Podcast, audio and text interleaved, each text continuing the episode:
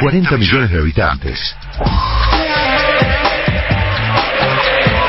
40 millones de opiniones de expertos y 40 millones de expertos en un país donde todos somos técnicos. Bienvenidos a este espacio que llamamos Todos somos técnicos. Ustedes ya saben, en Argentina somos 40 millones de técnicos, todos sabemos y opinamos de todo, si Independiente queda afuera de, de la Copa de la Liga, se está complicado. El pase de Modric en el Real Madrid que contra el Chelsea fue fantástico, bochinesco, tantas cosas que opinamos de fútbol porque todos somos técnicos en el fútbol, en el deporte y en la política somos igual. Hoy me pongo el traje de técnico para hablar de dar vueltas. En Argentina venimos girando alrededor de varios temas como si estuviéramos dando vueltas en una calecita. Pero damos vuelta, damos vuelta y a veces parece que sacamos la sortija, entonces podemos seguir dando vueltas, pero no es como un premio, sino como un castigo. Y hay dos temas en la actualidad que en los que venimos girando y girando y girando, que son inflación e internas en el peronismo.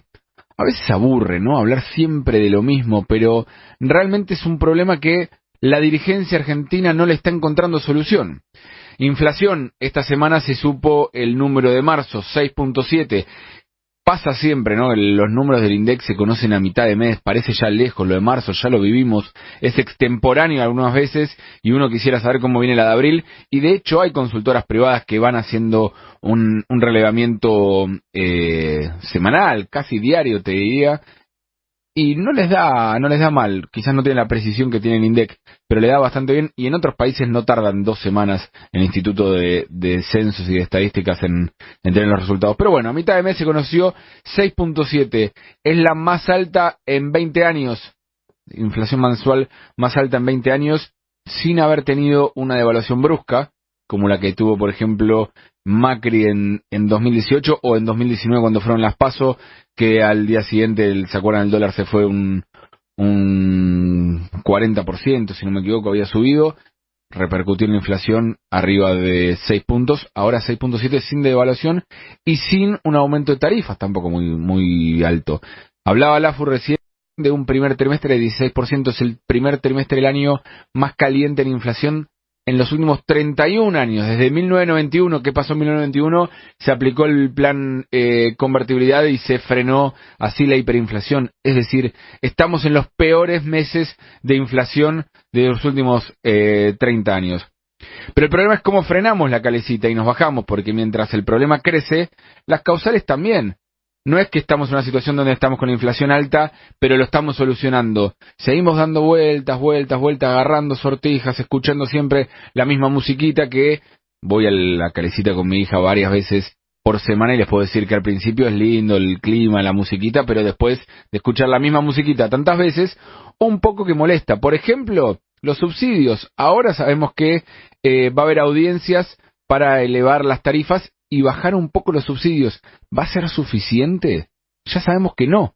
Ya sabemos que con el aumento de costos que hay en el mundo y con la inflación argentina, el aumento tarifario que se está proponiendo es menor al que debería haber para que el problema no siga siendo un problema fiscal que genere que haya más emisión. Emisión que ahora en este trimestre el, el, gobierno está teniendo la más controlada y eso muchos economistas están diciendo puede ser algo positivo pero en paralelo está creciendo una deuda en pesos indexada con inflación, porque la deuda es indexada con inflación. Los ahorristas que están poniendo plata para financiar el déficit del Estado, la están poniendo con la garantía de que se van a llevar, si pusieron 100 pesos, 100 pesos más inflación. ¿Sí? Y eso es una deuda creciente y que viene siendo una bola de nieve riesgosa, la cual están advirtiendo muchos muchos economistas diciendo ojo porque este es un problema como fueron las LELIX por ejemplo en el gobierno o las LEVAX en el gobierno de Mauricio Macri ahora estamos teniendo problemas que se vienen acumulando y acumulando y una vuelta a la calecita que no frena y no puede frenar por todo el problema político y las internas que en lugar de ponerle un freno a la calecita, decir, bueno, che, frenemos un poco y descansemos, nos estamos mareando, parece que están dándole más rosca a la calecita y que están empujándola para que vaya más rápido, ¿viste? Esos pibes que suben corriendo y buscan impulsarla y que se divierten, no en la calecita quizás de los de los caballitos, sino la de las plazas, esas amarillas chiquitas, y que los ves corriendo a toda velocidad y decís, alguno va a salir volando despedido y se va a lastimar. Bueno, así parece que está el peronismo jugando con todos nosotros arriba de esa calecita. Esta semana tuviste todo tipo de declaraciones y todas van en la misma lógica. Guzmán diciendo vamos a gobernar con los que están alineados, los que no están alineados no. Aníbal Fernández al día siguiente diciendo mínimamente lo que pedimos a los que no estén de acuerdo que no estorben. ¿Sí? Un funcionario diciéndole a socios de la alianza diciendo no estorben, córranse, háganse un lado. Cristina al día siguiente diciendo la frase ya célebre de el bastón y la banda presidencial no te dan poder o no necesariamente te dan poder. Y encima la embarró más cuando dijo, y no te cuento si encima no tomas decisiones. Como diciendo el Alberto Fernández, porque algunos intentó ahí desde el kirchnerismo y después también desde el albertismo decir, no, no se refería a este gobierno, no se refería a Alberto Fernández. La última frase es lapidaria, dice, y más si no tomas decisiones, ¿eh? Pero dejémoslo ahí, dice Cristina. Sigue sumando vueltas y más vueltas a la, a la calecita, con un cafiero que sale al día siguiente en una entrevista a decir, acá lo único imprescindible es el presidente. Todo lo demás somos prescindibles. Todos, todos, sí. ¿Quiere decir que Cristina también es prescindible? No lo demuestra por lo menos las, las decisiones que viene tomando el gobierno porque miran muy atentamente todo lo que diga Cristina. Cada declaración hoy de alguien del frente de todos ya se lee en ese tono, el tono de internismo, el tono de pelea, decís A y claramente se va a interpretar A es por antagonismo a lo que están diciendo desde B. Hasta que no se pongan de acuerdo y dejen de enfrentarse la incertidumbre, va a seguir reinando y afectando a la gestión. Por ejemplo, la misma que hablamos en la calecita anterior de la inflación, el tema tarifas. Guzmán convoca audiencias para elevar las tarifas con los funcionarios encargados de elevar las tarifas en contra de las decisiones.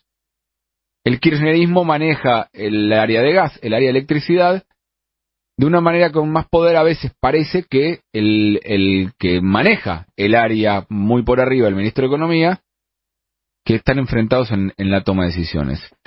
Para cerrar, para intentar ponerle un freno a esta calecita de la que venimos hablando, le voy a robar eh, una reflexión a un usuario de Twitter, se llama Enrique Quintana, que esta semana dejó un tuit que me llamó, me llamó mucho la atención y que me pareció muy atinado lo, lo que decía, que tiene que ver con calecitas. Claramente. Dice, precio vuelta de calecita, 60 pesos. Precio pasaje de colectivo, 20 pesos. Cada día más ridículo todo. ¿Escucharon, no? El precio de una vuelta en la calecita durará dos minutos con toda la furia, con la misma musiquita, tiki tiki tiki tiki sonando, 60 pesos. El precio de un pasaje en colectivo, 20 pesos. Hay algo que no cierra. Soy un activo defensor de que el, subsidio al, al, transporte quizás es el subsidio que más defiendo, el más que me parece que es atinado, que en el mundo existe subsidios al transporte público y está bien que haya un subsidio, pero una cosa es subsidiar y otra cosa es regalar. Otra cosa es que alguien que no tiene la necesidad le esté regalando el transporte público a niveles donde no se sostiene ni siquiera la inversión mínima para mantener las unidades. Todo depende del Estado hoy. Donde no puedes pensar en proyectar en eh, hacer un pozo más largo para tener más redes de subte, porque no puedes tener subtes, por más que hay gente que sigue diciendo, eh, no, no, no extienden el subte, cuando la tarifa es lo que es. Porque no hay inversión que valga con esas tarifas. 60 pesos la vuelta a la calecita, 20 pesos el colectivo. Parece que estamos condenados entonces a seguir dando vueltas a la calecita. Una calecita que al principio puede ser divertida y emocionante con su música, los colores, con las frases de qué hermoso país, somos especiales, la viveza criolla nos hace un país grande, un país que puede ser potencia, granero del mundo, y todo eso que ya saben, Maradona, Messi, el Papa, el dulce de leche pero después de tantas vueltas empieza a agotar, al punto que marea y da ganas de bajarse. Así estamos, seguimos girando en la calecita y lamentablemente no le encontramos la vuelta a los problemas de fondo. Ese es mi planteo porque todos somos técnicos.